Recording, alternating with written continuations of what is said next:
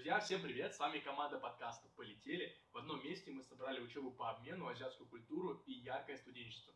В этом выпуске мы ответим на ваши часто задаваемые вопросы и коснемся экзаменов, которые мы все, надеюсь, успешно сдали.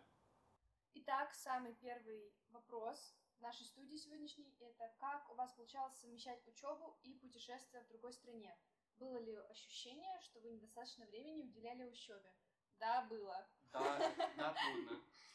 Да, трудно, да, было. Но вообще здесь, типа, все, кто приезжают по обмену, они все путешествуют, так что это абсолютно нормально. И в целом нагрузка в полию распределена так, что, в принципе, можно позволить себе пропустить пару лекций. Просто главное загружать вовремя домашние работы. Я, кстати, Настя единственный человек, который так никуда и не съездил к моменту. А, Все лекции записываются и потом можно просмотреть, поэтому пропущенная лекция — это не такая большая проблема здесь. Ну, скажем прямо, ехать в Малайзию за неделю до экзаменов было очень опрометчивым решением. Потому что, потому что к экзаменам надо готовиться. А вот э, касаемо нагрузки, не знаю, как ты ее ощущал, я ее ощущал так. Первые полтора месяца максимальный чил, потом чуть сложнее, в конце ноября вот перед экзаменом было очень сложно, потому что дедлайнов становится почему-то слишком много, хотя казалось бы, что их там 8 штук. А потом надо готовиться к экзаменам, и это тоже занимает время. Соответственно, самый сложный месяц это последние два месяца, а первые два можно спокойно ездить и не переживать.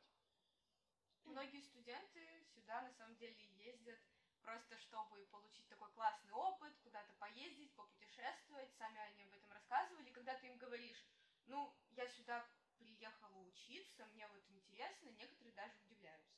У многих э, европейцев нет такого, как перезачет оценки, у них просто зачет не зачет за программу обмена. Соответственно, а у нас это перезачет оценки, поэтому нам немножко важнее уделить именно академической составляющей.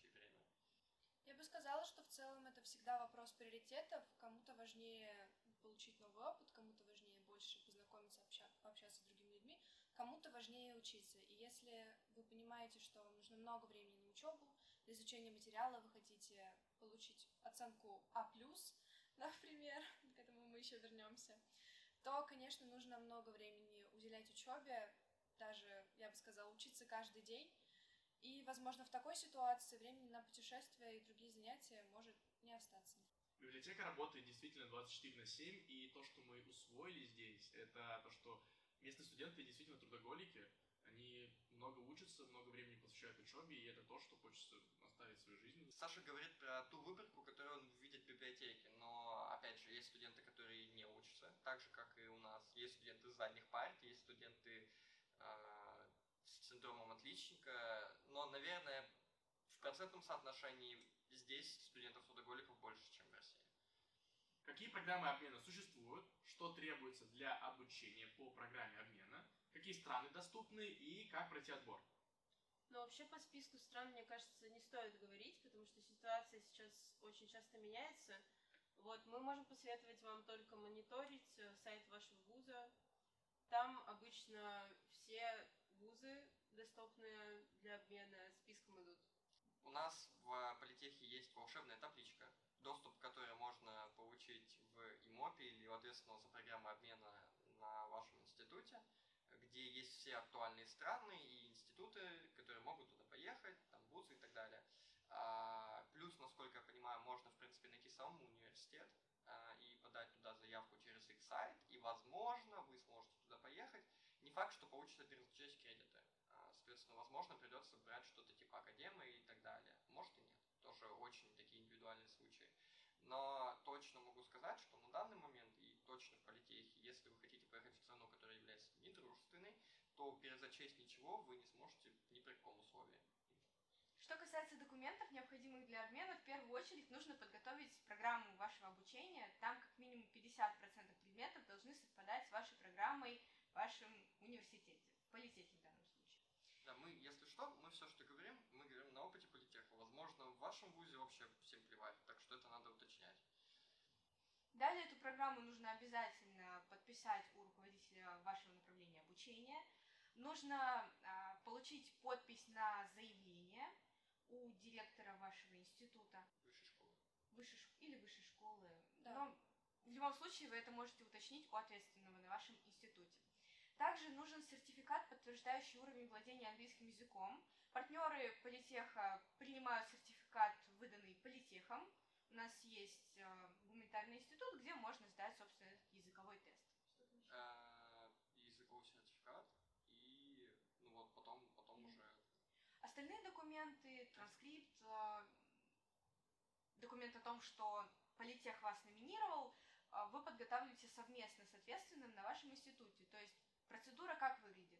Сначала ваш, вас номинирует политех, потом вы подаете заявление в принимающий вуз, и дальше уже ждете ответ.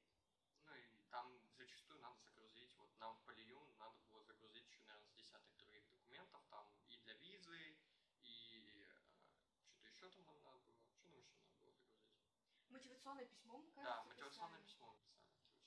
Получается, что из самых важных штук, на самом деле, которые мы делали, которым нас отбирали, это наша успеваемость, на нее смотрит принимающий вуз, это наши мотивационные письма, которые мы писали до номинации нас в определенные вузы. А, Также мы составляли CV уже во время того, как мы отправляли документы в принимающий вуз. И из интересных вещей это выписка с банковского счета. Ну, это, это зачастую уже нужно для визы. То есть после того, как нас почти. На сайте большинства вузов, которые принимают студентов по обмену, есть э, вкладка, она называется Inbound Exchange или что-то такое. Ее можно прям в гугле найти, набрав Inbound Exchange и название универа. И там уже будут все документы, там зачастую описан процесс отбора. Например, на самом деле Полью писал в этой штуке, что они принимают два человека э, из нашего, там, из каждого универа. Вот так вот, да. В следующем семестре, кстати, 6. Принимают э, там, условно два человека, они смотрят э, на успеваемость, там должен быть минимальный GPA, но если там, больше, чем два, то они будут отбирать в первую очередь по среднему баллу. Э, Там прям так было написано. Э, Но наверняка есть вузы, которые будут смотреть и на остальные штуки, типа там, мотивационных, ус- успешных успехов, которые вы накопили за годы обучения в университете и так далее. Составление индивидуального учебного плана. Непонятно, как подходить дисциплины, чтобы произошли побольше. У каждой дисциплины есть описание. На сайте каждого университета в целом вы можете его найти. В со- политехе, кстати, нельзя. В политехе, кстати, нет, да. И вы можете сопоставить описание дисциплины с названием вашей дисциплины в политехе. Но в любом случае, на каждом институте должен быть ответственный, который поможет вам выбрать, подобрать эту программу и скажет, подходит этот предмет или нет. Отдельная благодарность Гонконгскому политеху за то, что к каждому предмету есть подробный транскрипт, где можно прочитать, что вы будете изучать на каждой неделе, в какой форме будет экзамен, что вы будете уметь делать по окончании этого курса, и вы можете решить, нужно вам этот предмет брать или нет. В любом случае, переживать изначально особо не стоит, потому что мы, по сути, составляли черновик индивидуального плана, а не сам индивидуальный план. Потому что по факту, когда мы приехали сюда и выбирали, добирали, отменяли или брали новые дисциплины, у нас изначальный учебный план получился совершенно другим по отношению к текущему учебному плану. А возвращаясь к вопросу человека на институте, это не человек на институте, это человек в высшей школе, а, либо руководитель вашего направления, который будет говорить вам, ну, это мы тем, по идее, можем перезачесть, это примерно то же самое, а это уже вообще не то же самое. И плюс, э, в общем, матч надо так, в идеале, чтобы вас отправили, а когда отправят, там уже разберетесь. В принципе, в худшем случае просто придется там сдать на пару экзаменов больше обратно. Но опять же, я так понимаю, что ну, мы увидим, как будут относиться к, к девочкам, когда они будут сдавать экзамены в феврале. Но, в общем, мачте описание предметов в университете за границей с названием предмета в вашем университете. Потому что из-за того, что у нас нет описаний, в этот предмет можно вложить что угодно, что может называться этим названием. И его, по идее, примут. Алекс? Почему преподаватели не агитируют и не предлагают поехать по обмену? Как вы думаете? Они не знают.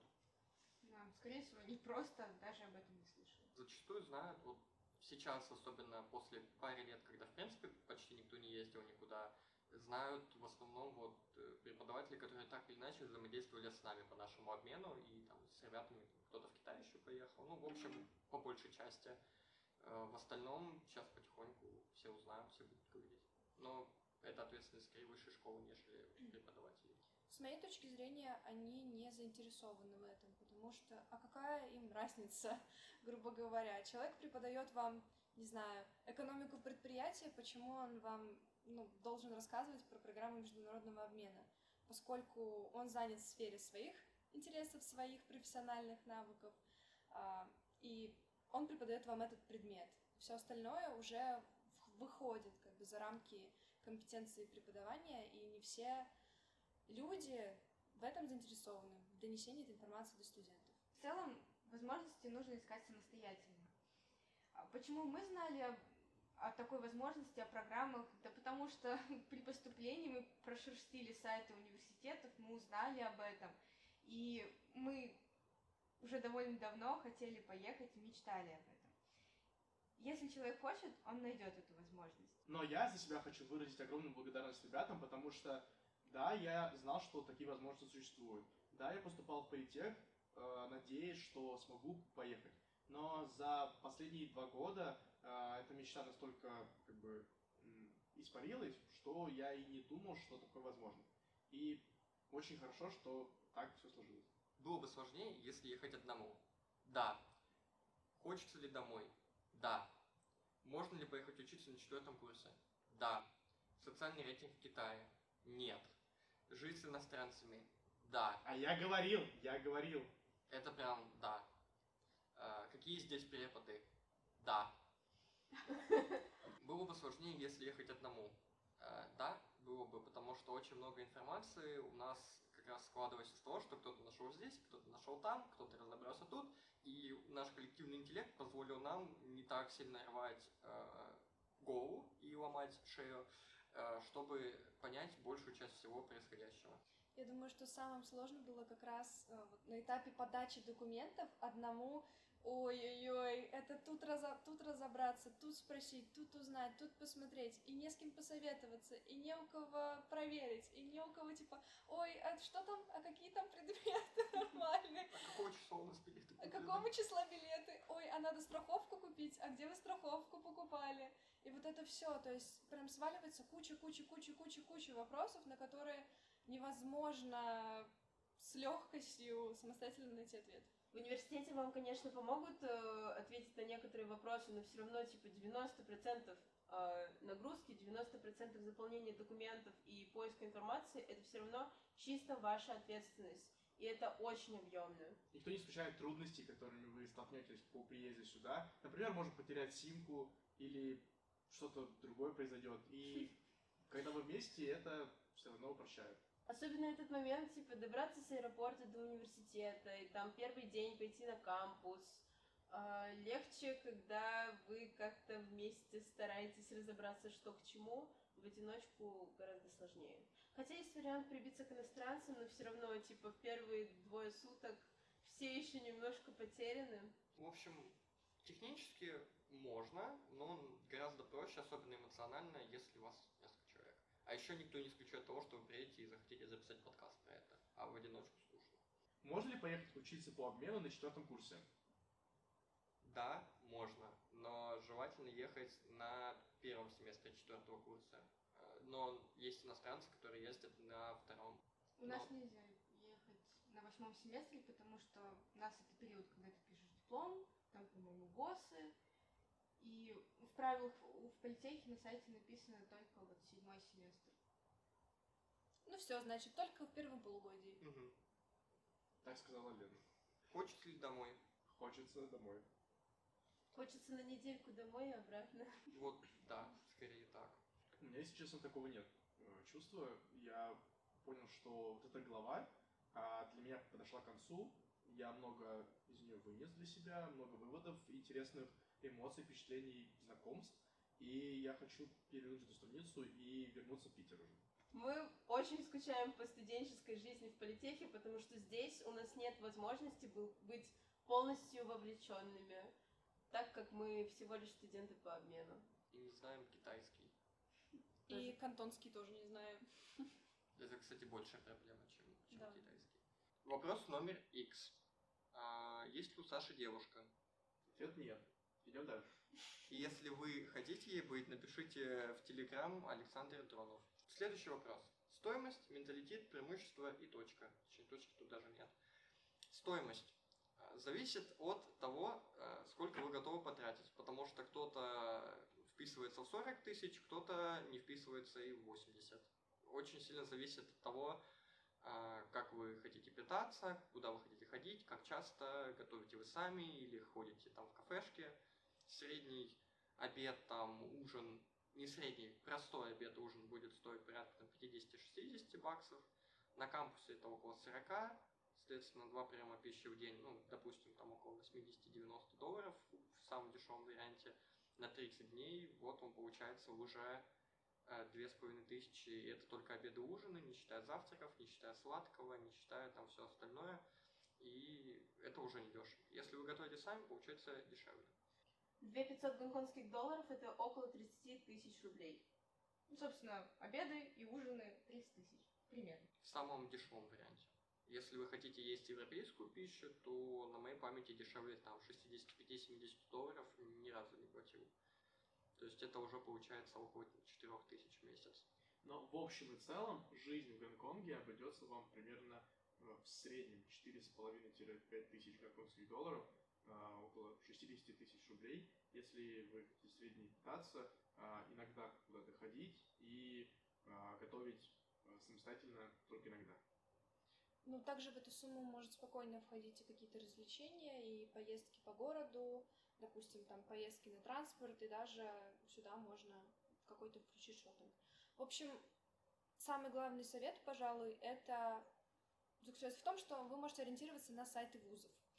А, на гонконгском полию на сайте вуза было написано, что примерно вот 3000 долларов будет уходить на еду, еще сколько? Полторы тысячи На на, проживание. Нет, на проживание. М, То есть там была прям табличка. Мгм. На еду, на проживание, на там кондиционеры и так далее, прачечную. В общем, такое распространено. Вы можете смотреть просто средний расход э, в той стране, куда вы собираетесь лететь, и на него спокойно ориентироваться. Кстати, я не включал общежитие в эти суммы, когда я говорил. Потому что за общежитие мы еще платим примерно, заплатили примерно 100 тысяч за 4 месяца. Менталитет. А, Про Гонконг можно сказать, что это город такой европеизированный, здесь а, объединяется азиатская и европейская культура, и в отличие от Китая, куда мы уже успели съездить, здесь как-то проще относятся к иностранцам, здесь их много, здесь а, очень много... Англоговорящих людей. Я бы даже не сказала, что просто к нам относятся. К нам просто никак не относятся. По сравнению с теми странами, в которых мы были, например, э, в Китае, в Вьетнаме, Малайзии, на нас просто смотрели вот так. Вот так. Когда мы возвращаемся в Гонконг, никто на тебя не смотрит, все смотрят в телефон. Все заняты своим делом. Преимущество. Александр, ты у нас главное преимущество. Это то место, в котором точно стоит побывать, я говорю про Гонконг. Это, безусловно, центр э, финансовой активности вообще мира. Здесь встречается огромное количество людей со всего вообще света, и можно за один день, мне кажется, побывать на э, всех континентах, просто общаясь с разными людьми. Если говорить про обмен в целом, это опыт, который мы советуем получить каждому, потому что, безусловно, это раскрепощает у тебя знакомства по всему миру.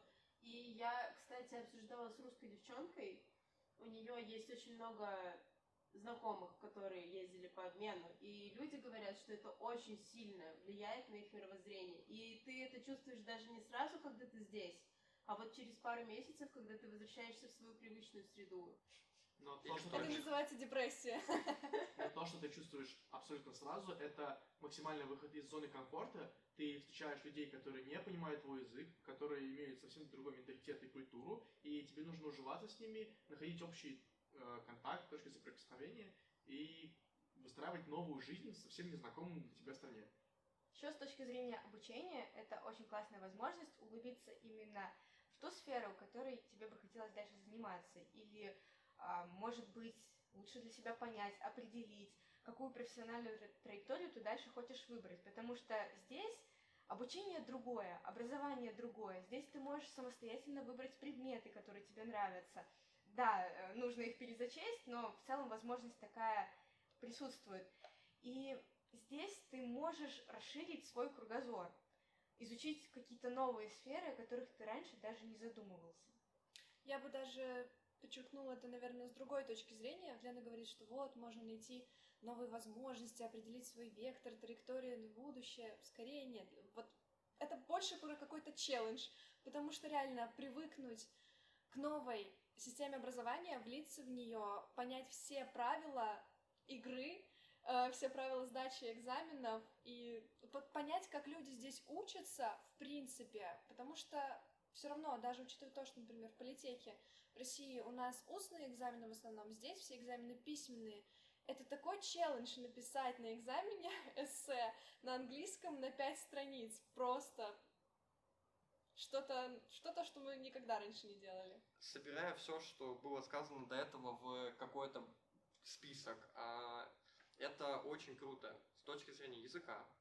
Ты очень жестко прокачиваешь английский, или какой бы то ни был, если кто-то идет учиться на китайском или португальском, потому что такие опции есть.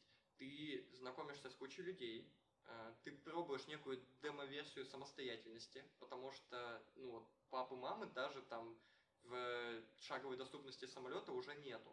То есть реально в случае чего с проблемами ты справляешься сам. А, помогает понять, что нравится в обучении, что не нравится, потому что появляется с чем сравнивать. И, наверное, просто расширяет горизонт и дает тебе новую ретроспективу на то место, где ты живешь, и помогает тебе понять, как его лучше и как его улучшить.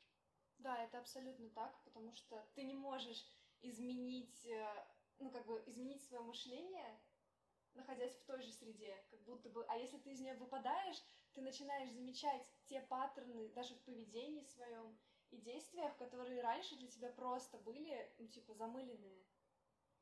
Расскажите про обучение на английском и разницу отношения преподавателей, заданий в сравнении с тем, что было в России.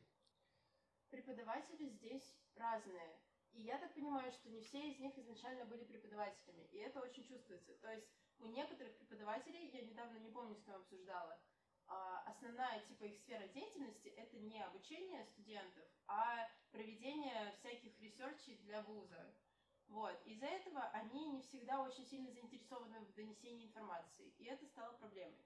То есть есть преподаватели, к которым ты приходишь, и они не читают со слайда, более того, есть те, кто приводит действительно какие-то факты из собственного опыта, и тебе прям интересно. Но на других предметах, вот я, допустим, скипнула один предмет из-за того, что, ну, девушка просто читала со слайдов и делала это очень быстро, непонятно. Все сидели, уткнувшись в свои э, гаджеты, и я вообще не поняла, зачем этот предмет. Точно так же, как и в России, люди разные, преподаватели разные. Где-то ты приходишь на занятия вот с такими глазами, потому что это невероятно интересно. Преподаватель так преподносит материал, что ты просто ты хочешь и сам больше изучать дополнительно, и у тебя появляется интерес к этому предмету.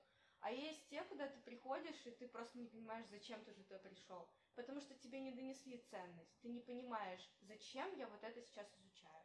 Сравнивая преподавателей в Гонконге и в России, можно однозначно сказать, что здесь ты как будто бы ближе с преподавателем, потому что у вас какой-то совсем другой контакт и уровень взаимодействия с ними, э, нежели мы привыкли. То есть, например, даже банальный э, случай, когда я шел в метро и случайно встретил преподавателя, который шел мне навстречу, и мы поздоровались друг с другом, «Эй!» Я через секунду понял, что это преподаватель, и я так поздоровался с ним. А здесь это совершенно нормально. Я вообще тут с тобой не соглашусь. Впрочем, судя по лицам да, остальных, да, э, потому что здесь очень формализованное образование. Абсолютно точно. Здесь есть, типа, есть дедлайны, есть задания, есть материал, есть этот силабус, про который ты говорил, где все расписано, как тебе будут преподавать. За пределами этого, ну, может, ты поздороваешься с кем-то в метро mm-hmm. или еще что-то, но преподаватели вот очень сложно найти контакт. У меня был всего один преподаватель, с которым мы реально смогли там найти какие-то точки соприкосновения. В России очень персонализированное образование. То есть преподаватель – это как твой наставник, что ли, он постоянно, то есть у вас немножко другой уровень отношений, он пытается донести до тебя что-то, и ты пытаешься это понять. И если, например, ты не успеваешь к дедлайну, то твоя дверь навсегда не закроется, как закрывается mm-hmm. здесь. И, ну, даже можно вспомнить выпуск с э, китайцем, с Андреем, где он говорит, что у нас намного более личные отношения, чем в Китае и в Гонконге. Ну, значит, у нас действительно очень сильно отличаются преподаватели, потому что я могу привести массу примеров, когда мы а, общались о чем-то таком ну, более личном и а, не касаемо учебы с разными преподавателями. Здесь в целом система выстроена так, что вот этот э, фактор личностных взаимоотношений, он никак не влияет на обучение. То есть ты можешь поговорить с преподавателем, но тебя все равно будут оценивать строго, и на экзаменах э, такого, что тебя оценят лучше просто потому, что ты вроде больше засветился. Мгм. Да, такого точно нет. Да, я про это и И это говорил. меня очень расстраивает. Здесь оценки в целом просто так не получают. Чтобы получить высокую отметку, это нужно а, реально какую-то, возможно, даже новую идею высказать, какую-то собственную гипотезу, а, что-то, что будет сверх ожиданий преподавателя. Да, на одном из экзаменов у нас был критерий а, написать в эссе какую-то точку зрения, о которой преподаватель даже не задумывался. Тогда ты получаешь оценку отлично. Оценку удовлетворительно ты можешь получить, если ты используешь материалы, которые тебе дали а, в ходе обучения, и применяешь их безошибочно. Это только удовлетворительно. Чтобы получить хорошо, нужно показать какой-то уровень понимания сверх курса. То есть ты дополнительно что-то читал где-то и показал это на экзамене.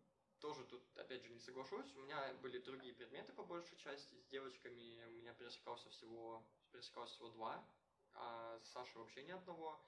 И ну, у меня были предметы, где наоборот преподаватель сказал, на экзамене от вас требую исключительно то, что было на слайдах, ничего придумывать не надо. При этом были другие, где было напишите эссе, там покажите что-то новое. Таких вот жестких, где надо было там найти что-то, что никогда не было, ну, я не встречал.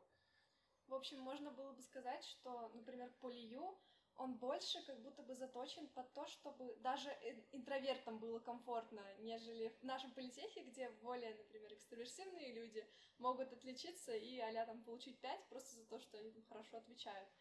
А, Если более конкретно, то в Полию реально все прописано от А до Я, как ты должен сдать, как ты должен написать, как ты должен прийти на экзамен, и даже во время экзамена абсолютно процедура экзамена прописана на каждом экзамене абсолютно одинаковая.